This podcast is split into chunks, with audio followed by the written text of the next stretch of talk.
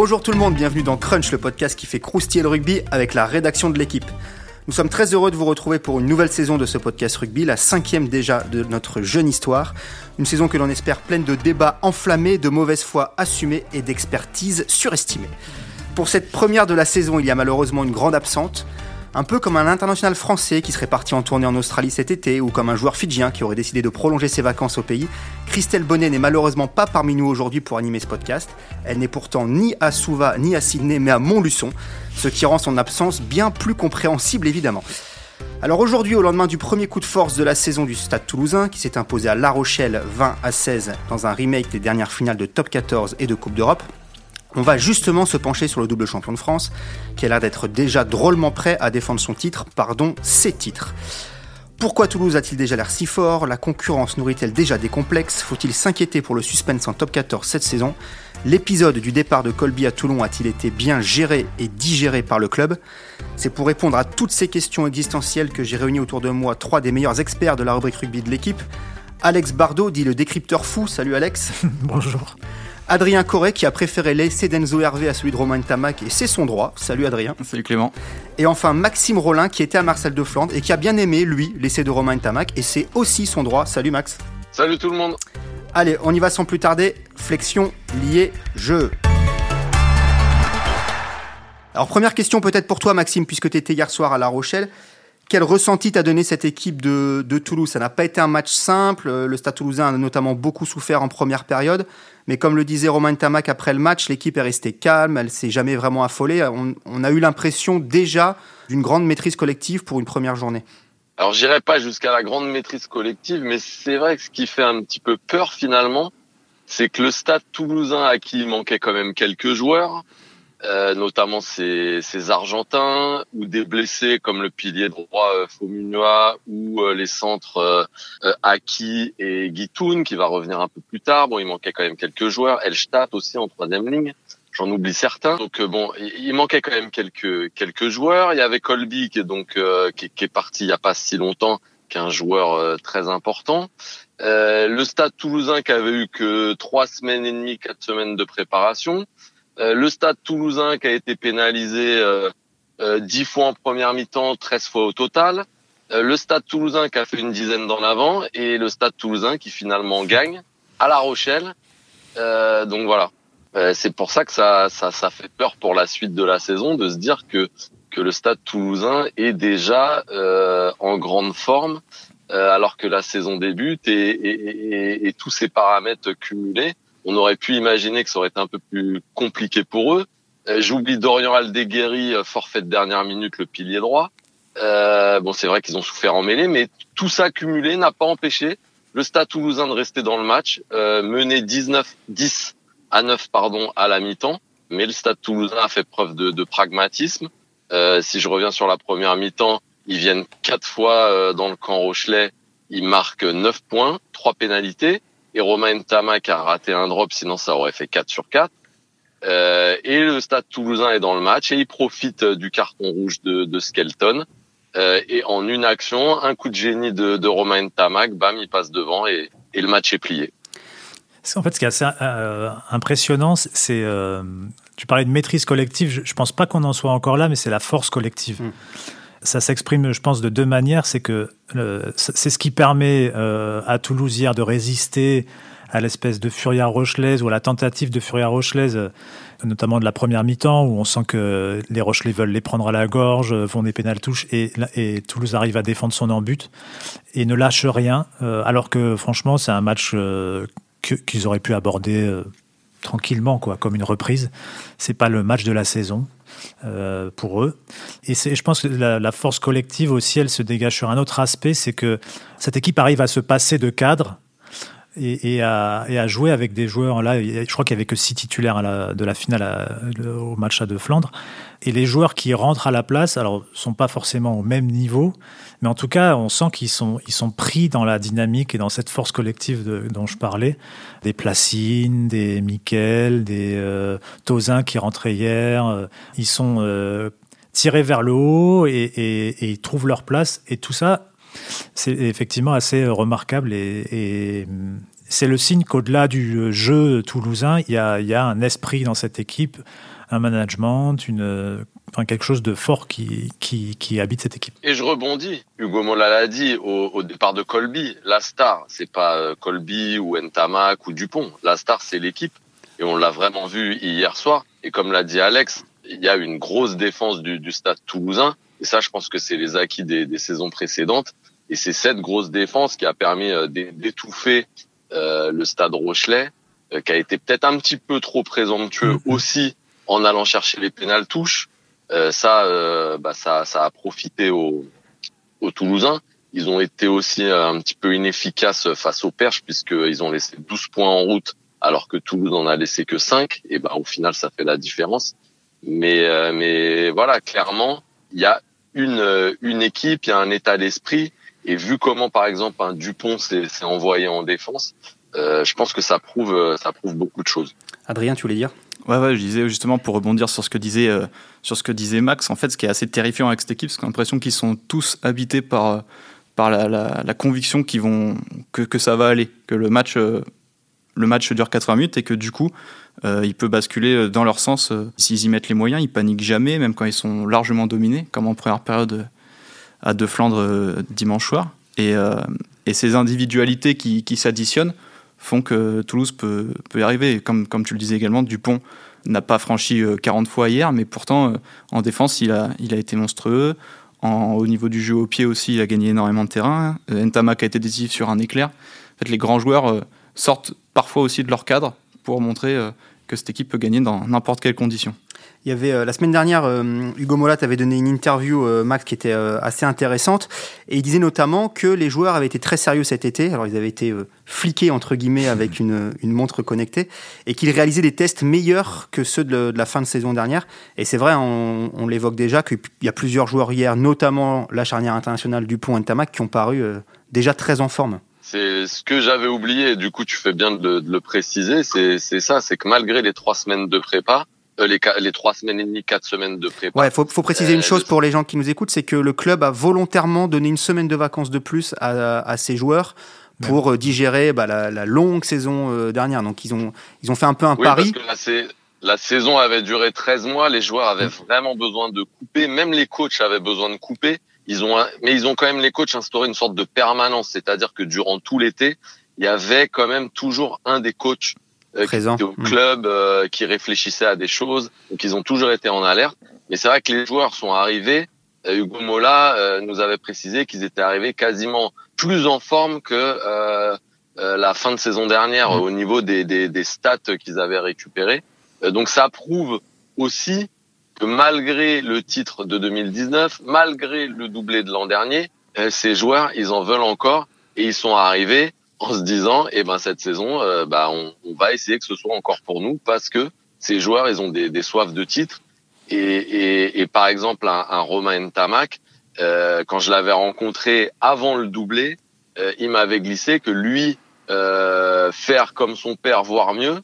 Euh, je rappelle que son père, Emile Ntamak, a gagné quatre titres euh, quatre titres de champion euh, de France de suite et avait fait le doublé en 96. Il voulait faire mieux. Mm, mm, mm. Donc ça, ça veut tout dire finalement. Voilà, c'est ce qu'il faudra voir, c'est tout rassasié.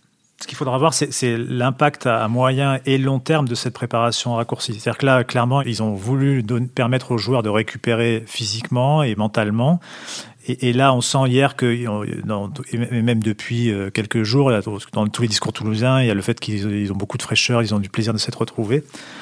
Et, et, et, ça joue sans doute dans la victoire d'hier. La question, c'est quand on va rentrer dans les mois un peu compliqués, est-ce qu'il va pas leur manquer ces petits temps de préparation qui permettent parfois de faire un peu le, une caisse, on dit. Euh, Après, est-ce qu'ils n'ont pas prévu déjà des rappels euh... Sans doute qu'ils ont prévu des rappels, mais il faudra voir quelles conséquences, s'il y en a une, aura euh, cette préparation écourtée. Il n'y en aura peut-être pas du tout, mais en tout cas, c'est un petit point d'interrogation sur la saison. Après, Est-ce que Hugo Mola a ciblé juste. En fait, il a il a divisé la, la saison en trois blocs et le premier bloc ciblé, c'est jusqu'à la trêve internationale début euh, début novembre. Euh, donc, je pense qu'ils ils ont fait en sorte que les joueurs voilà soient en forme euh, très vite aussi, parce qu'il faut pas oublier qu'il y a une particularité particularité pardon cette année, c'est qu'il n'y a pas de Coupe d'Europe. Souvent, octobre, les ouais. clubs voulaient arriver euh, à leur pic de forme pour le début de la Coupe d'Europe, pour pas se rater et pour mettre toutes leurs chances de, de, leur côté de se qualifier pour les quarts de finale de la compétition. Cette année, il n'y a pas de Coupe d'Europe au mois d'octobre. Donc, mm. on enchaîne, je crois, 10 ou 11 journées de top 14. Et je pense que c'est pour cette raison aussi euh, qu'ils savent très bien qu'il va falloir engranger le maximum de points sur ce premier bloc.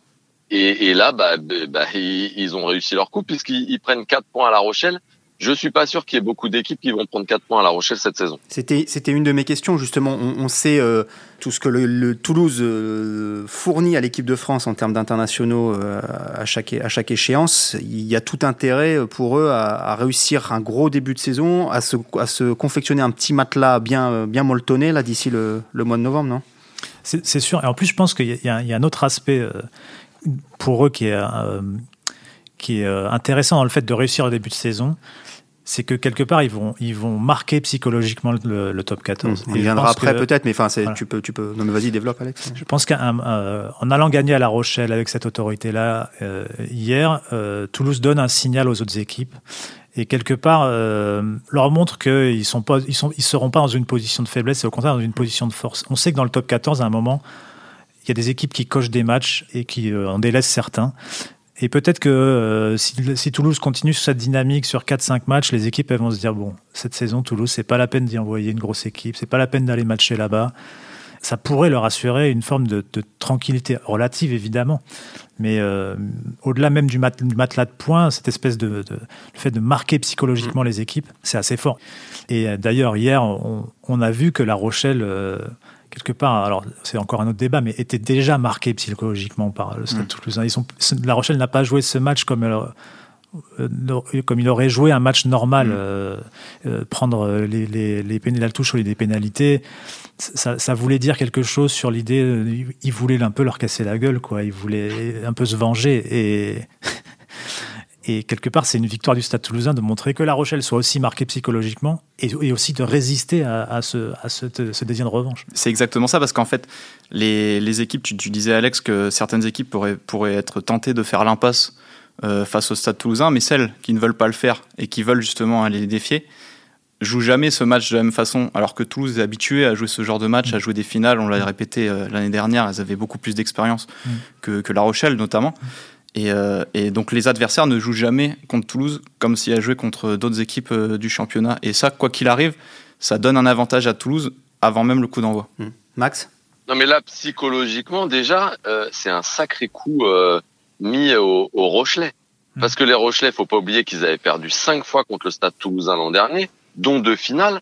Là, vous démarrez la saison et la Rochelle perd à la maison devant son stade plein. Euh, retour du public, je peux vous dire qu'il y avait une sacrée ambiance euh, à Deux Flandres. Et là, euh, moralement, euh, je pense que déjà les Rochelais, ils sont un petit peu atteints et Toulouse a, va commencer euh, par rapport à La Rochelle. Peut-être que La Rochelle va faire une sorte de complexe d'infériorité et que ça pourra jouer dans les matchs qui compteront un peu plus tard dans la saison. et deuxième point aussi sur Toulouse qu'on n'a pas précisé, et qui explique aussi pourquoi ils, ont peut-être ce pic de forme tout de suite, c'est qu'ils ont un gros début de saison. Euh, ils vont euh, aller jouer, euh, ils vont recevoir pardon Toulon la semaine prochaine. Ensuite, ils vont à Montpellier et ils reçoivent Clermont. Donc, ils savent très bien que sur ces quatre matchs, il faut il, il, faut pas se rater parce que ça peut aller très vite. Et il y a certains déjà adversaires directs. je pense à l'UBB qui a perdu à Biarritz chez le promu ou euh, à, à, Toulon qui a fait match nul chez lui, ou à La Rochelle du coup qui s'est qui s'est fait taper chez lui, euh, qui eux aussi ont des calendriers hyper compliqués parce que j'ai l'impression que euh, le diffuseur et la ligue ont voulu euh, euh, mettre de grosses affiches en début de saison pour que le championnat soit vraiment lancé. Euh, et ben et ben du coup voilà Toulouse c'est pour ça qu'ils qu'ils sont prêts et, qui voulait un petit peu marquer les, esprits en ce début de saison. Puisqu'on parle de, cet ascendant psychologique euh, entre guillemets sur, le, sur les Rochelais, rappelons quand même que les Rochelais sont en tout cas sur le papier, on, les a présentés nous comme tels dans le journal, les principaux rivaux euh, de, Toulouse cette saison. Donc, euh, au nom de la saison passée. Au nom de la saison passée, des deux finales. Et quand on voit la réaction de Romain Sazio au micro de Canal hier. c'est là que je voulais en venir. Il dit quelque chose qui est assez intéressant parce qu'il dit il doit y avoir quelque chose de très dur quand on joue Toulouse. Et, et Comme s'il y avait une sorte de fatalité en fait, quand, un peu inexplicable quand, quand, quand La Rochelle défie Toulouse. Oui, oui, il a, il a même une expression du visage qui, qui est euh, parlante, quoi. On sent qu'il est un peu. Euh, pas, choqué, mais euh, voilà, il voyait pas le truc comme ça. Et même il y avait une phrase hier dans, un papier d'Adrien en présentation du match de Sébastien Beauboul, l'entraîneur adjoint, qui disait euh, c'est très bien qu'on les affronte comme ça, ça nous permettra de tourner la page. C'était une phrase. Un ils ont tourné la page, mais dans le mauvais sens du livre. Ils sont revenus une page, une page avant. on sent que La Rochelle se disait bon, là, euh, ce début de saison, ça va être devant notre public, on va retrouver le public, on va, on va gagner, on va battre la, on va battre Toulouse et on va bien lancer notre saison et ça va tourner, on va tourner la page. Ben non, en fait, non, la page elle n'est pas tournée. Et en plus, il y a eu des problèmes récurrents, récurrents euh, liés au, au, buteur. C'est un, un, autre débat parce que là, on n'est pas là pour parler de La Rochelle, mais en tout cas, voilà, ce Toulouse là. Euh, je pense que les managers du top 14 ce matin, ils doivent se dire. Euh, il y a, tu, tu, as dit un truc au début. Je peux, je peux, vous dire, pour, pour, être à, pour avoir été au match et euh, plus d'une heure après le, le, coup de sifflet final, avoir vu les Rochelais qui quittaient le stade, ils étaient marqués, les Rochelais. Je parle pas physiquement, mais je parle euh, moralement. Mm-hmm. Euh, on a croisé, euh, j'étais avec Frédéric Bernès, on a croisé Danny Priso, on a croisé Jules Plisson même euh, l'entraîneur Ronan O'Gara, on sentait que c'était dur à vivre. Hmm. Et tout le monde était euh, hyper heureux du retour du public et c'est assez euh, marrant et presque paradoxal. Mais les supporters là, qui à la fin du match, bon, les, les, les supporters Rochelais, ils étaient encore là, ils attendaient leurs joueurs, mais ils les ont un petit peu secoués. Et du coup, bah voilà, ouais, on, est content du retour du public, mais mais une heure après le coup de sifflet final, quand on a perdu le premier match à la maison face à, Toulouse, euh, ça fait bien mal à la tête. Voilà, exactement. Et, pour certains, je pense que la nuit a été un petit peu compliquée. Alex, tu as dit au tout début, euh, c'était pourtant pas le match de l'année pour Toulouse. On se demande quand même si, euh, malgré tout, on l'a dit avec le début de saison compliqué, il l'avait pas un petit peu ciblé justement, peut-être pour bah, imposer ce, cet effet psychologique. Et moi, la question que je voulais poser, peut-être, Adrien, est-ce que ce Toulouse-là n'a pas déjà prouvé qu'il était à l'abri de la euh, traditionnelle décompression du champion. Euh, on sait que les dernières saisons, on a souvent vu euh, que ce soit le Stade français, Castres, Clermont vivent des saisons cauchemardesques après, leur, après un titre. Là, on n'a pas l'impression que c'est quelque chose, un danger qui guette le, le Stade il toulousain. Il y a même presque un parallèle à faire entre, entre ce qui monte sur le terrain et l'impression dégagée. en fait, l'impression qu'ils sont, ils sont impossibles à bouger parce que même, dans, même quand c'est compliqué, ils s'en sortent tout de même. Et là, du coup, grâce à ces bonnes performances, en effet, on peut penser qu'ils ne vont pas avoir cette décompression que beaucoup de prédécesseurs de champions ont eu. Et aussi, ils ont l'avantage d'avoir un effectif très cohérent et qui en fait peut, peut, se remplacer parce que quand il y a un excellent joueur qui sort, il est remplacé par un autre excellent joueur qu'on connaît pas forcément mais qui a baigné là-dedans, qui s'est entraîné depuis deux saisons euh, quand il était en espoir avec euh, avec ce groupe. Et, euh, et du coup il roule tranquillement. Et, et, je pense que contrairement à toutes les autres équipes qui peuvent peut-être cibler des matchs, regarder ce que fait le Stade Toulousain comme le modèle du top 14, eux, à mon avis, ils tracent leur route. Et je, ne pense pas qu'ils regardent un peu à droite à gauche ce que font leurs concurrents pour le Brennus. Il y a une culture. Après, c'est une question d'état d'esprit peut-être aussi, hein. Hmm. euh, parce qu'on parlait du Stade Français de Castres, mais finalement, au regard de leur saison et du moment où ils ont été champions, c'est presque un petit miracle qui décroche le Brennus. Donc du coup, forcément, après euh, ces joueurs-là, il y a un relâchement. À Toulouse, et gagner, c'est presque obligatoire ou au moins jouer euh, les demi-finales. Euh, à l'époque de Guinoves, il y a eu, je sais plus, 12 ou 15 demi-finales consécutives. Euh, et donc, euh, au Stade Toulousain, l'état d'esprit, euh, c'est c'est le titre. Et en plus, ces joueurs sont vraiment animés, animés par ça. C'était le premier match de, de, de la saison. À l'échauffement, on avait presque l'impression qu'ils jouaient une finale. J'exagère peut-être un, un, peu, mais on les sentait déterminés. On sentait Hugo Mola qui était hyper concerné, qui était au milieu de ses joueurs. Ça frottait des épaules. Ça, j'avais pas l'impression que c'était le, le, premier, match de la saison tranquille euh, euh, au mois d'août, histoire de, voilà, à la fin du match, faire un premier match. À la fin du match, Antoine Dupont au micro de Canal, il y a, Philippe Leys qui le rend en lui disant euh, vous êtes toujours affamé et il a un petit sourire et il dit plus que jamais on sent qu'il n'est pas dans une posture. Il y a beaucoup de joueurs qui, qui sont souvent dans l'idée, dans tout sport confondu, de, sont dans, cette, dans ce cliché de on est des compétiteurs. Quand on joue, c'est pour gagner. Ouais, quand on joue, c'est pour gagner. je, je, à, travers, à travers à la fois les performances et l'expression du visage d'Antoine Dupont hier, on sent qu'il n'est pas dans une posture il est, il est affamé et, ils ont effectivement ces moteurs-là, euh, lui comme d'autres. Je pense que c'est un esprit, un esprit assez partagé dans ce club-là qui fait qu'on peut penser qu'ils sont à l'abri de ce côté. Euh, peut-être que ça les prendra un jour, hein, comme ça a pris un peu, ça a pris d'autres générations, mais qui, qui, avaient beaucoup gagné elle aussi. Mais, mais euh, en tout cas, j'ai pas l'impression que ce soit pour aujourd'hui, quoi. Ils ont aussi un avantage sur la concurrence, en tout cas une partie de la concurrence, c'est qu'ils ont joué la finale, que par conséquent leurs internationaux ne sont pas partis en tournée, mm. et que donc ils rattaquent la saison euh, bon, c'était le cas de La Rochelle, hein, ceci dit, mais ils rattaquent la saison avec un effectif. Alors certes, tu as mentionné Max des absences, mais voilà, avec leur charnière euh, titulaire. Avantage qui se transformera en désavantage dans, Bien sûr. dans deux mois, puis dans euh, cinq ou six mois, puisqu'il y aura la tournée d'automne. Mais d'ici là, ils auront peut-être, comme on le dit tout à l'heure, engrangé. Donc mm. ils, ils, débutent la saison avec quand même allez, quasiment l'essentiel de leur force vive, quoi. Et, ouais. prête. Oui, mais après, ils, euh, quand il y a l'année dernière, il faut se rappeler que pendant les périodes internationales, ils n'ont pas tant souffert. Que ça, en fait, oui, on, on, se rend souvent compte que ça, ça, il n'y a, pas une baisse euh, drastique du nombre de, de ils points ont cette faculté à justement pouvoir euh, traverser ces périodes sans trop de de, de soucis. Alors après, bien sûr, hein, euh, ils ont l'effectif pour. Parfois, c'est parce que il euh, n'y a pas de casse, euh, vous avez plus ou moins de blessés, mais ils, généralement, ils arrivent quand même à, à bien gérer ces périodes-là. Alors, est-ce que ce sera encore le cas cette saison? Voilà, c'est peut-être aussi un des un des enjeux justement de de savoir parce que ils l'ont réussi l'année dernière on n'est pas sûr qu'ils le réussiront cette année à, bien gérer la période internationale. Mm. On ne sait pas combien de joueurs euh, seront, sélectionnés. Donc euh, voilà, il y a, plein de paramètres. Euh, c'est un petit peu difficile en tout cas à, se projeter sur ça. Mais, mais là, clairement, je pense qu'ils ils ont envoyé un, un signe pour début de saison. Alors, j'avais prévu euh, de vous poser une question volontairement très prématurée. Euh, vous y avez en partie répondu, mais je vous la pose quand même. Est-ce que, à part ce résultat euh, à La Rochelle, est-ce que Toulouse n'a pas déjà assommé le top 14 Est-ce qu'il n'a pas déjà découragé la concurrence? Et en creux, en fait, est-ce que vous voyez une équipe capable de, de rivaliser? La saison est longue, elle se jouera sur des matchs coup près. C'est ça, la, mais, le truc, mais sur, quand même... une saison type Ligue 1 de football je pense que Toulouse euh, partirait quand même euh, assez largement favori.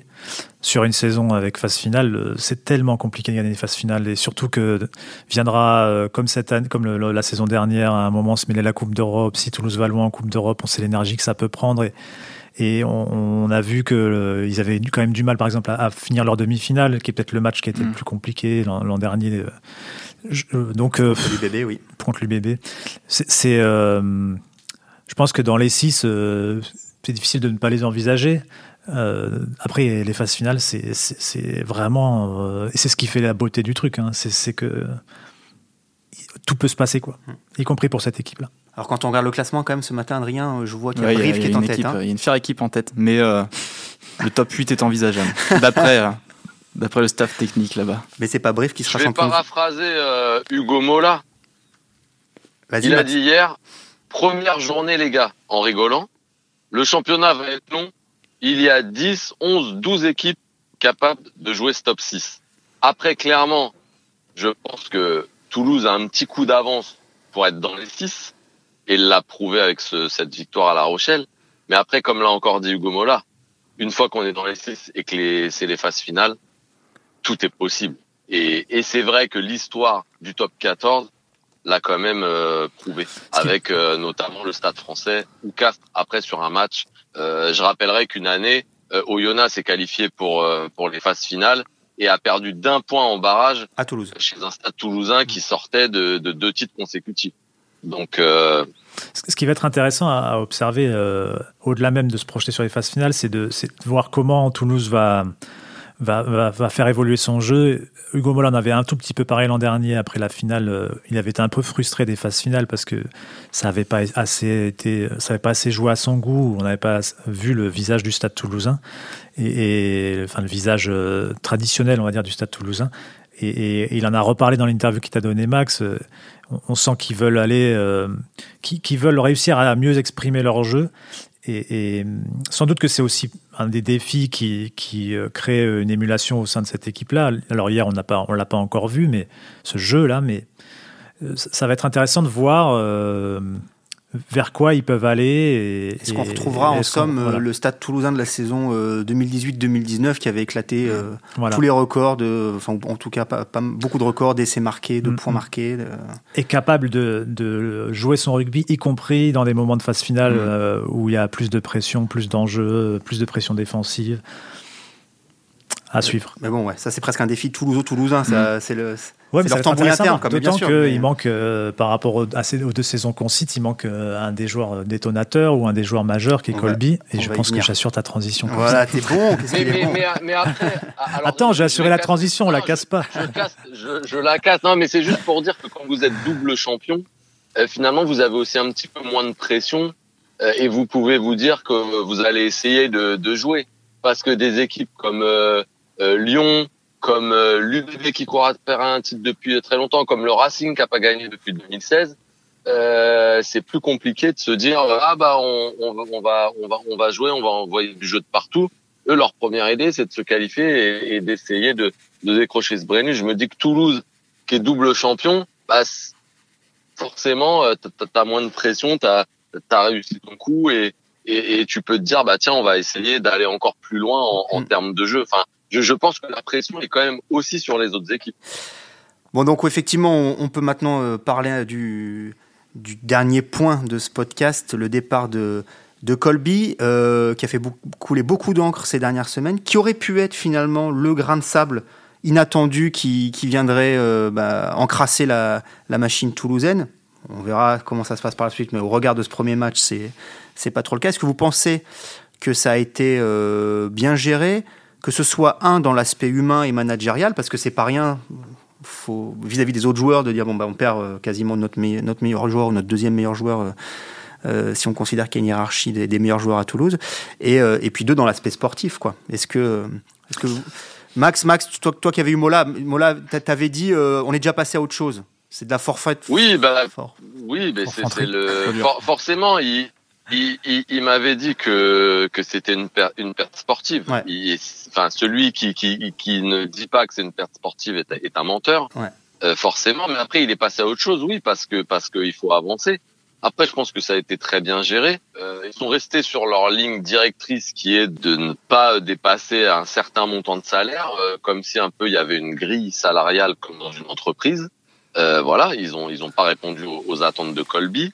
Après, il y a un club euh, qui, qui, donne un chèque conséquent, et eh ben euh, il l'accepte. Et vu que le joueur entre guillemets est fâché et veut partir, euh, je pense que ce que c'est bien géré. Après, euh, les joueurs entre guillemets, bah oui, il y a Colby qui part, oui, Colby est un joueur important, oui, Colby est un joueur sympa, mais ça fait partie du, du monde pro. Et après, le Stade Toulousain, sa force, c'est que bah, l'année dernière, il y a Lebel qui a marqué 13 essais. Et euh, la saison pro, euh, cette saison, pardon, euh, on va peut-être voir un nouveau joueur qui va arriver, qui va éclore. Il y a Arthur Bonneval qui, qui a quasi pas joué la saison dernière, qui, qui va jouer. Enfin, leur force c'est ça, c'est de, c'est finalement de toujours se renouveler, de toujours avoir de nouveaux joueurs qui arrivent et qui remplacent les, les partants ou ceux qui arrêtent. Parce que il y a Colby qui part, c'est un super joueur, et, et, forcément, si en finale du, du top 14, c'est lui qui, sur une percée de 50 mètres, plante l'essai qui fait gagner Toulon, tout le monde dira ah, fallait pas le laisser partir. Mais, ce sera un petit peu trop facile. Il y a un autre joueur important qui, qui, a arrêté au Stade Toulousain, c'est Johan Huget. Mais euh, euh, Johan Huget, il a, il a transmis euh, à Lebel, il a transmis à d'autres joueurs, et, et ces joueurs-là vont prendre un peu plus de poids. Et, euh, et comme le répète euh, le président du stade toulousain Didier Lacroix ou euh, le manager Hugo Mola, euh, la star, euh, c'est l'équipe. Ce qui est sûr, c'est que sportivement, ils, ont perdu, Max le disait, il faudrait être menteur pour, pour dire le contraire. mais est-ce qu'ils n'auraient pas davantage perdu en cédant aux avances de, Cheslin Colby, enfin aux demandes plutôt de, Cheslin Colby La question, elle est là. Là, quelque part, ils ont passé un message qui ne voulait pas aller au-delà euh, de leur politique salariale. Et que l'institution presque était, Que l'institution est supérieure à ça. Et, et, je pense que c'est un message qui, qui en interne, si, si j'étais joueur du Stade Toulousain, c'est un message qui me plairait parce mmh. que je me dirais, tiens, voilà, là, je suis dans un club qui, qui pense euh, collectif, euh, qui pense. Euh, et, et ça, ça, peut donner euh, beaucoup de force. Qu'est-ce qui se serait passé si euh, Toulouse avait donné un million à Justin Colby et que tous les joueurs l'avaient su? Mm. On ne le saura jamais, mais c'est le genre d'événement qui aujourd'hui, euh, dans un vestiaire, euh, peut créer des tensions, des incompréhensions et, et, casser une dynamique de groupe. Là, ils ont perdu un joueur important, mais ils n'ont pas cassé leur dynamique de groupe et peut-être même, peut-être qu'ils l'ont renforcé. Mm. Ouais, justement, ils l'ont peut-être renforcé et même sur le plan sportif, évidemment que la, la perte de Colby est, est énorme parce que c'était quand même c'est peut-être le, joueur qui fait le plus de différence aujourd'hui dans le rugby mondial. Mais paradoxalement, ça peut peut-être aussi les aider vers cette transition dans ce qu'on disait tout à l'heure, c'est-à-dire leur, jeu qu'ils veulent encore plus flamboyant qu'il n'est déjà, euh, revenir un peu à ce qu'ils avaient fait il y a, deux saisons, parce qu'ils compteront forcément moins sur des exploits individuels peut-être de, de, Cheslin Colby, et peut-être du coup si ça peut concerner encore plus de joueurs euh, dans un système précis euh, et qui repose vraiment sur, le jeu collectif. Mm. Et pour l'avenir, c'est encore bien joué, puisque la somme qu'ils ont récupérée grâce au transfert de Chassin Colby, ça va leur permettre, un, de faire un bon recrutement, je pense, pour les deux années à venir. Ils ont ciblé des joueurs comme euh, Jaminet, Barassi, Arthur Vincent, que des internationaux français. Et ça va aussi leur permettre d'investir dans leur formation et de sortir, comme d'habitude, euh, des joueurs euh, de leurs équipes euh, jeunes, espoirs, etc euh, comme euh, je vais citer euh, Romain Ntamak ou son petit frère Théo qui est en train d'arriver tranquillement, ou euh, Lebel, etc., etc., etc., ou un Max Médard euh, qui fait sa 15e, 16e saison au Stade Toulousain et qui est un, un monstre de, de, ce jeu. Donc au final, je, je, je pense qu'ils sont quand même gagnants. Très bien, messieurs. Bon, vous avez été bavards, c'était bien. Une petite question pour vous la remettre dans le nez au mois de juin prochain. Toulouse sera-t-il champion Alex, tu dois répondre par oui ou par non oui. Max J'ai envie de répondre oui. Non, mais, mais euh, on n'accepte pas la on n'accepte pas la nuance ici. C'est oui, c'est pas oui, mais. Ben, D'accord. mais je vais dire non. D'accord. Adrien. Non, évidemment. Puisque, puisque ce sera Brive. Pourquoi pas? Toi qui le dis. Très bien. Et eh bah c'était Crunch, le podcast de la rédaction de l'équipe. Aujourd'hui, j'étais avec Alex Bardot, Adrien Corret et Maxime Rollin. Retrouvez-nous sur le site de l'équipe, sur les applis traditionnels de podcast et à très bientôt.